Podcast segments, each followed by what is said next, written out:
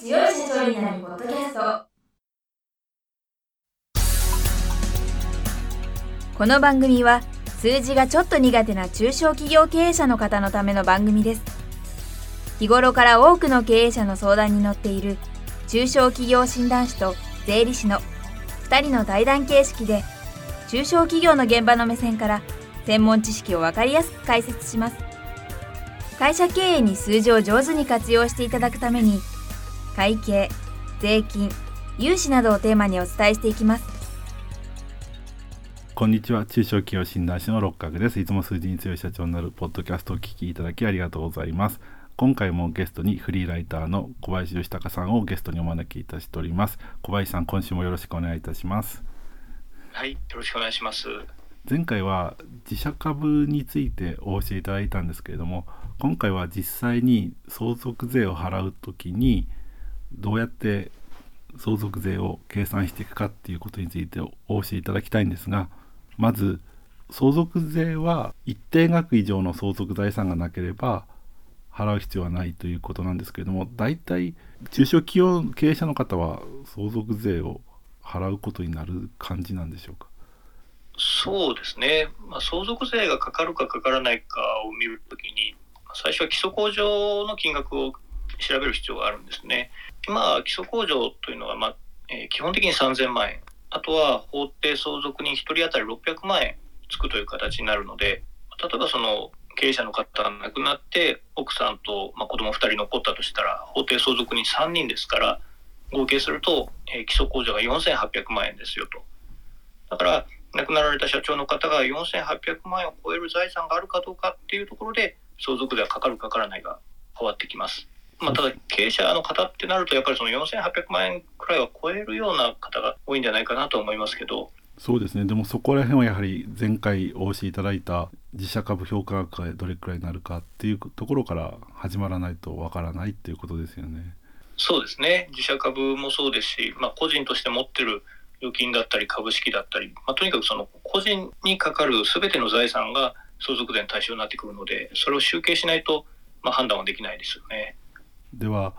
具体的にですね相続が発生したらば自社株から基礎控除額を引いた分について、まあ、財産の額によると思うんですけれども金額に対して税率でかけた金額が課税されるといいますか相続税額になっていくということなんですね。そうですね、まあ、相続税の計算って少し特殊で一旦、まあ、その亡くなった方の財産に応じて相続税の総額っていうのを求めた上であとは相続人の方がそれぞれ、まあ、どれぐらいの割合で財産を相続したかっていう割合に応じてこう税金を分配するような感じなんですよね。だからいっぱい相続した人がそれだけ多く相続税を払うという形になりますよね。相続人ごとに相続する財産の額を変えると全体の相続税額が多くなったり少なくなったりっていうことになるんですか？そうですね、まあ、誰が相続するかによって税額は影響が出てくるというのは、基本的にはその配偶者の方に相続すれば配偶者控除が使えたり、あとはま未成年の人が相続すれば未成年控除とか、障害者の方だったら障害者控除とか、それぞれその相続人それぞれの立場によっていろんな控除があるので、まあ、でもやっぱり一般的には配偶者控除の存在が大きいと思いますけど、配偶者控除は？1億6000万ですね、1億6000万円までの相続であれば、もう税金さえかからないっていう、まあ、大きな節税効果ありますよね。一旦経営者の方の配偶者の方が1億6000万円を相続すればその範囲内であれば非課税ということですね。そうですね。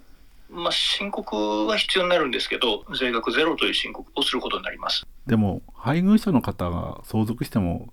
あんまり年数かからずにもう一回相続が発生してしまう可能性が高いわけなので配偶者の方だけに相続させちゃうっていうのもあんまり好ましくない場合もあるということになるんでしょうか？いやそうですね。おっしゃる通りで、まあ、お父さんが亡くなった時は一時相続といって、まあ、その後お母さんが亡くなったのが二次相続というような呼び方をするんですけど、まあ、一時相続の時に配偶者控除を最大限使ってしまうと二次相続の時の相続税がやっぱ高くなってしまいますよね。だからある程度一時相続の段階でまあ、その配偶者の方だけじゃなくて子供にも分配するっていうのを考えて、まあ、1時と2時でトータルで相続税額を抑えるようなことを考えるのがいいと思います。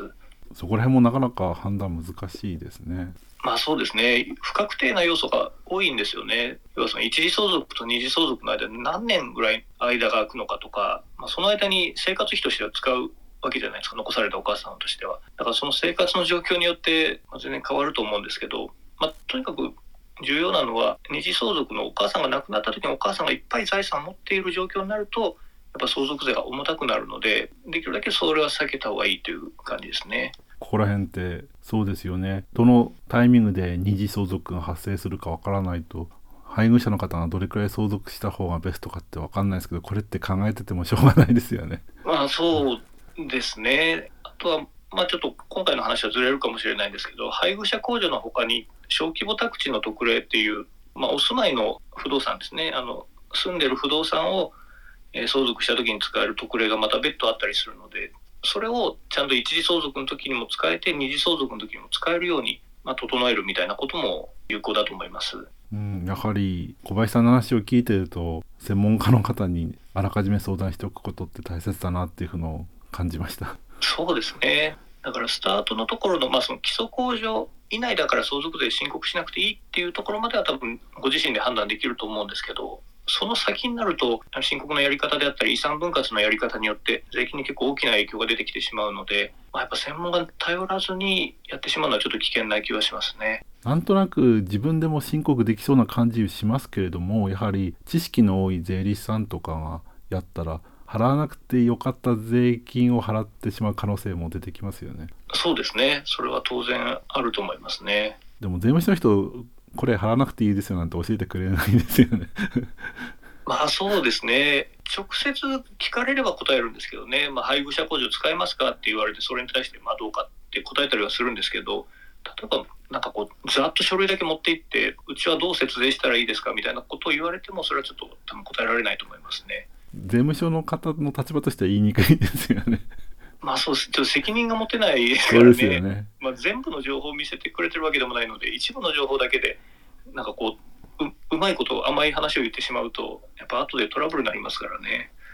判断業務はね、税務署の方はちょっと言いにくいですからね、やはり、えー、税理士の方に相談するのがベストですね。そうですね。でもやはり相続税のその相続の仕方がすごくポイントになるっていうのを覚えておいていただいてそれがやはり自分で判断しないで専門家に聞くことが大切なんだなっていうことが改めて分かりました。はいということで今回も時間になりましたのでまたこの続きは来週お聞かせいただきたいと思います。小林さん今週もありがとうございました。はいありがとうございました。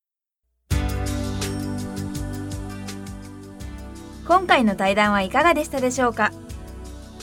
この番組では公開質問を募集中です。